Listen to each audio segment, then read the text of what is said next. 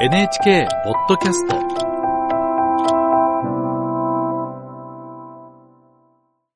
ジャーナル経済です。はい。今日はリモートの経済について取り上げます。コロナ禍で対面で人と接することを制限される中で、私たちの生活の中にリモートが活用される場面増えましたよね。そうですよね。あの、仕事ではリモートワークにオンライン会議、まあそれから私生活でもリモート飲み会なども流行りましたよね。あの、私は日常の買い物もネットでする機会本当に増えました。そういう方ね、増えたと思うんですが、これ5月には新型コロナが5類に引き下げられました。私たちの生活もコロナの前に戻りつつありますが、実はコロナ禍でやむを得ず活用が広がったこのリモート、今後も引き続き使ってコロナ前よりも便利で豊かなサービスを展開しようという動きが実は広がっているんです。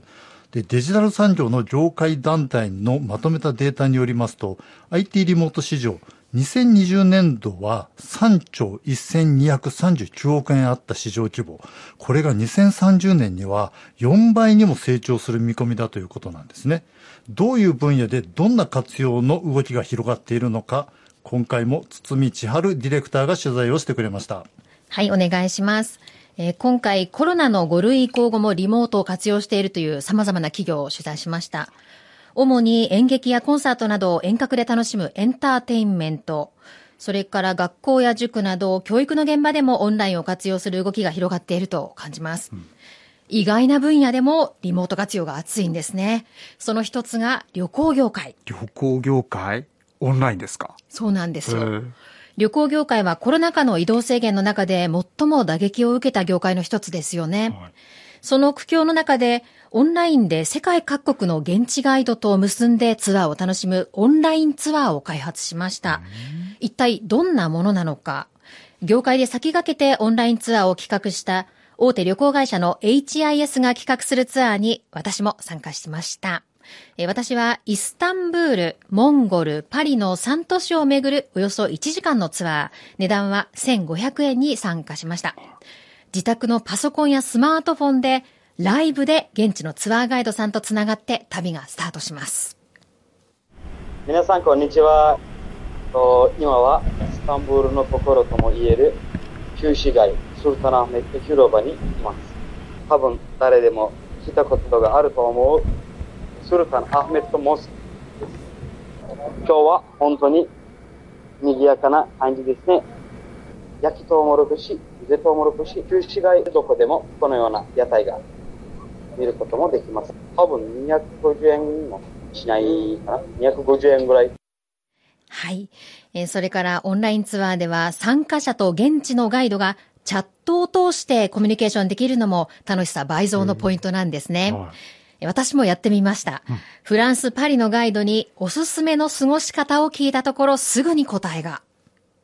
フランスはやっぱりいろんな食べ物があるんですね。美味しい食べ物が。旬の食材に合うお酒ですね、ワインであり、それがもう何千種類、何万種類ってありますので、それを自分で探して、旬のものを、あの、いかにやっぱり美味しく食べていただけるのか。そういうのをするのが面白いかなと思います。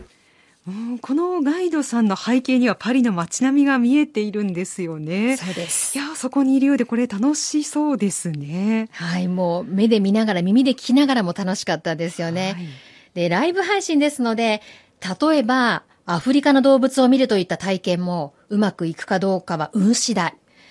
で、ドキドキ感が楽しめるのもいいですし、マーケットで画面越しに値段交渉をしてみるなんてこともあるんだそうですよ。へえ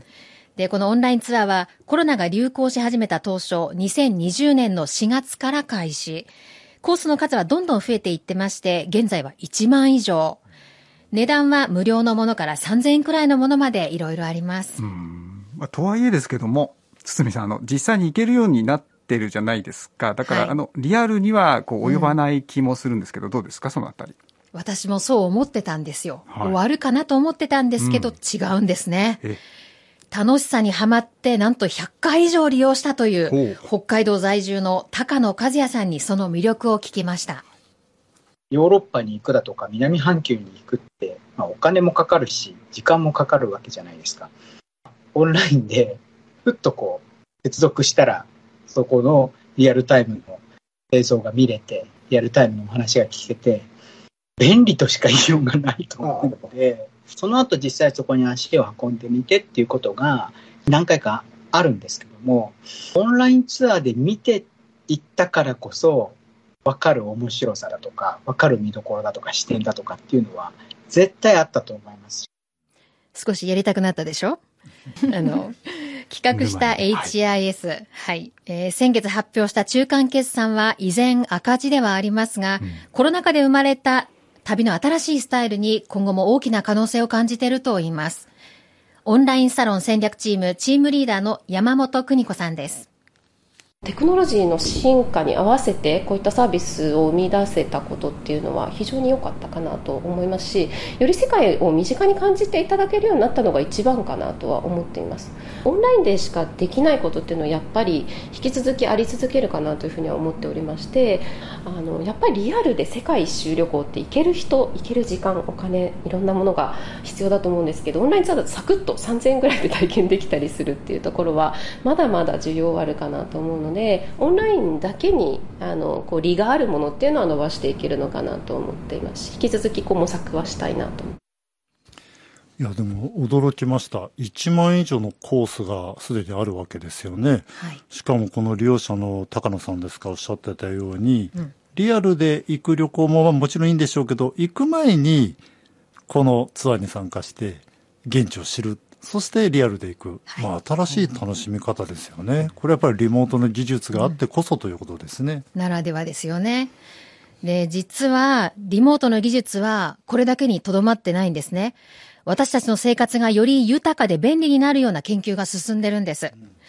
人工知能 AI を専門に研究している NTT 人間情報研究所に聞いたところ、実用化が近いものとして人間の動作をコピーする技術があるということだったんです。例えば、ゴルフのレッスン。リモートで受ける場合、インストラクターの体にセンサーを取り付け、そこから得られる電気刺激を離れた場所にいる受講者の体にダイレクトに伝えて、インストラクターと同じ動きができるということなんです。それから、人の心拍数などの様々なデータから離れた場所でも同じ空気感や盛り上がりを共有できるような技術の開発も進んでいるということだったんです。いや体の動きがコピーできる。そこまで技術が進んでいるんですね。驚きました。だから世界中から教えてもらえるわけなんです。うんで、IT リモート市場のマーケティングに詳しい芝浦工業大学デザイン工学部教授の原田洋平さんに今後の見通しについて聞きました。